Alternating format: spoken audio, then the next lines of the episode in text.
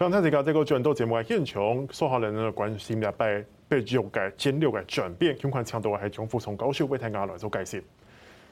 教授，当然刚才聊了 G7 之后，当然 G7 紧接着后面就是刚结束这个北约的峰会哦。当北约峰会它有一个新战略的调整跟转变，也是这十二年来的首度改变嘛。当然，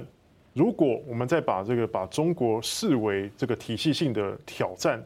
来算进去的话，它是一九四九年成立之后第一次把中国写入他们的这个战略里面。老师，你怎么解读？那这一次的两天的马德里北约高峰会是具有历史意义的啊。那最主要是他在这一次的峰会里面，三四个国家啊，他一致同意推出了新版的新版的战略计划 （Strategic Concept） 啊，新版计划。那这新版的计划内容主要就是要加强它的军力结构。在北约东翼，在中东欧国家，也就是最跟这个俄罗斯紧邻的这些中东国家，波罗的海啦、波兰这一块，它原先是部署了差不多四万四万个这个快速部队，四万，它要把这个数量从四万提升为三十万，增加八倍。好，那这这八倍之外，美国还加码，要在在波兰要常设一个这个美军基地，要重兵于防，常驻三百六十天要驻扎在。在在波兰，那这两件事情哦，有三层意涵。第一个，北约要要置三十万重兵于中中东欧国家，那三十万这种大规模的军力布置，从本来是营级的一个快速反应部队，提升到旅级的快速部队，而且有常设性的一个一个基地指挥中心在波兰的这这情形，就反映出北约要回归它的本业，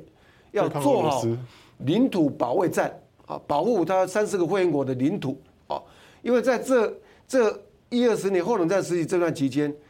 北约可以说是不务正业了，因为它内部的安全的话就大致底定嘛。好，那在乌乌俄战争之前的话，西方国家里面所看到就是一些小内战，所以它大部分都时间的军事行动都是在阿富汗、在利比亚、在马利这些军事行动。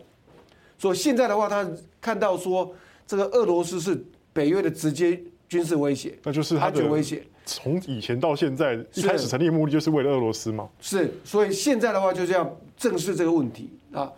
置三十万重兵在中东中东欧国家。那第二个意涵就是他要跟俄罗斯正面对决。啊，俄罗斯一直在从一九九七年跟跟北约签订了他们基础合作条约之后。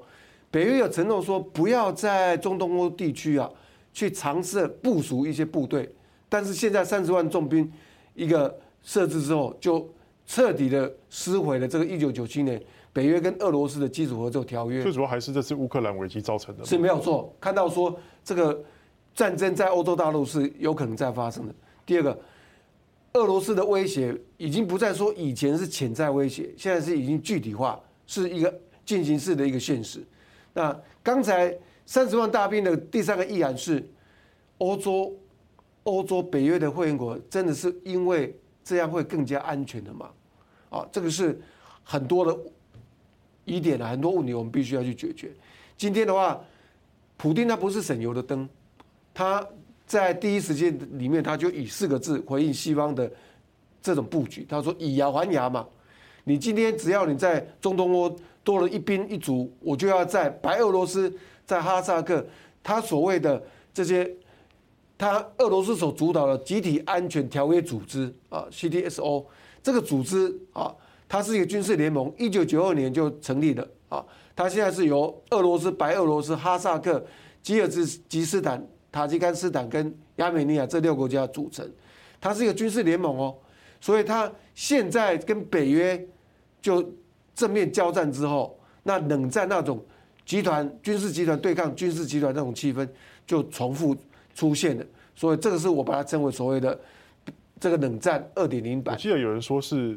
后冷战时代已经算是结束了，从这天开始。是，那这个的话是见仁见智的一个观察。后冷战时期有没有结束了？哦，后冷战时期里面所强调的是。苏联苏联的瓦解，那苏联的威胁不存在。那现在苏联威胁浮出台面之后，那这冷战会不会重重重回冷战气氛啊？我是认为是是这个解读是 OK 的。老师，那另外就是我们看到是这一次北约还有另外就是把中国写进了他们的这个战略概念里面哦。老师，那你怎么解读这件事情？他要他要再关注更大，包括亚太地区，他也要关注了吗？在这这次二零二零的北约的这个战略计划里面，对两个国家，它它的位置啊，关系是重新定位，一个是对俄罗斯，一个是对中国。对俄罗斯，在二零一零年的里斯本的战略计划里面。是把俄罗斯形容得非常好，把它界定为跟北约国家的一个伙伴合作关系。哦，那在今年，他是把它界定为是直接的威胁。哦，那对中国呢，在二零一零年的北约的战略计划里面是没有提到中国的。好，一直以来都不会提到吗？都没有提到。所以说这次的话，你讲的没错，是在北约的战略计划里面是第一次把这个中国列为这么重要的一个一个地位，而且用了一个。体系的挑战者，来形容这个这个中国。那在 Stoltenberg 这北约秘书长在会后发表这个战略计划之后，在当着国际记者面前说了一些话啊。他说：“这中国它现在对邻国有军事威胁，那对一些西方的所标榜的价值也一直破坏，对台湾也造成威胁啊。所以这些问题的话，西方国家应该要集合力量来正视中国崛起。”对区域、对世界所造成的一些安全上的问题啊，所以说这个的话，在我们看来是对亚洲的一个关注。北约国家它的安全安全视角投注到到亚洲地区来，但是我要提的一个思考的问题就是说，当中国输出啊武力到台海，或者是到到东南亚或者到南太平洋，北约能够介入的程度多少这个问题啊？那在我看到一些国内的一些媒体记者啊、学者专家的一些分析里面，是抱着非常乐观的一个一个态度，说北约要前进亚洲来帮助帮助亚洲国家，帮助美国来对抗中国。所以说，这是他们找了日本跟韩国一起去峰会啊？对，日本、韩国、纽西兰、澳洲这次是坐上宾了啊，那是很特别的一个惊喜。那日本也在。因为日本的关系，所以在台湾也在这个战略计划里面出现。啊，那日本真真是我们要稍微去感谢他一下，在峰会里面他一直强调，呃，保护台湾的安全是刻不容缓的议题。啊，那这个是西方国家最起码在这个峰会里面，三四个北约国家他听到了。那回到刚才那个问题，就是说，今天北约能够参与亚洲的军事安全问题。能够参与到到多多大的程度？那这个是我们必须要很谨慎、很保留态度看这件事情。你看，欧洲出现一个俄罗斯的威胁，那北约国家都已经紧张兮兮，忙得不可开交。对。那天高皇帝远的中国，而且他天高皇帝远，对，距离又这么远，而中国的实力又比俄罗斯大这么多，他有能力、有那种胆量啊，能够去。介入这一场战争吗？这这是对对抗俄罗斯的战争里面，西方国家、北约国家都告诉乌克乌克兰政府说，我们不介入，不派兵，不派一兵一卒。但是他也说了，拜登也承诺，如果俄罗斯普丁不退让的话，他们也不会停止是援助乌克兰。这是在 G7 峰会或者在这一次北约马德里峰会里面，这些两个大大型的会议里面所对乌克兰一致的承诺。都要坚持到底啊！只要乌克兰不投降一天，西方国家都会坚持支持他一天啊！是。那这个支持的东西的话，我是觉得是对于这一场战争的结束啊，能不能和平结束了，是有帮助的吗？好，那我认为用战争来要停止战争，用武器来停止战争，这个方法是。达不到目的的是，那我认为西方国家他现在要加码去支持乌克兰，主要是着眼于他要创造一个未来在和平谈判桌上面比较高筹码的一个局势啊，把这个乌克兰的一个军事战场上的优势提升之后，那逼这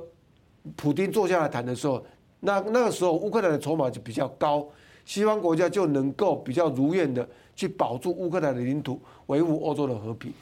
老师，那接下来一点时间，我想要再聊一聊最后这个这次的北约峰会另外一个成就，就是包括瑞典跟芬兰这两个本来不结盟的国家，现在土耳其也放行了，也决定要让他们加入北约了。老师，那你分析这件事情怎么看？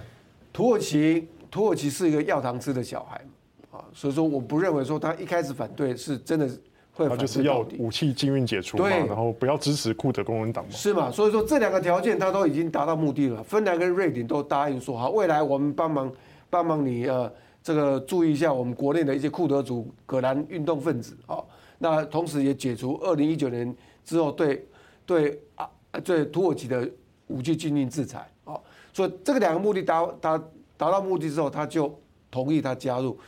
瑞典跟芬兰加入这个北约，到底是好还是坏？啊，大部分人认为是好，少部分人有一些担心。担心的地方是，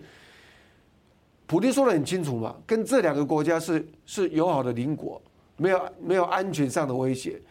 这个普丁他说你要加入就加入吧，他不在乎。对，俄罗斯跟芬兰，俄罗斯跟跟瑞典的。问题不存在俄罗斯跟乌克兰的问题啊，所以说他加入之后，普丁他认为说，只要未来北约在这两个国家有一些任何的军事基础建设或者是部队的驻防，他会以牙还牙啊，去摆摆出阵仗来对抗他啊。所以我我认为这个情势的话，基本上这两个国家是优质的国家，他加进来对北约是有净贡献国，他的武器设备非常好。而且他们有自己的能力去研发这东西，军事科技很高。嗯，不要忘记了，我们手机的第一代有一个叫 Nokia，是来自于芬兰；Ericsson，瑞典的 Ericsson，这些高科技、军事高科技会让北约的一些内部的整合里面哦，会做出很大的贡献。而这两个国家也是富裕国家，对北约的军事支出以及军未来军事的重建会有帮助。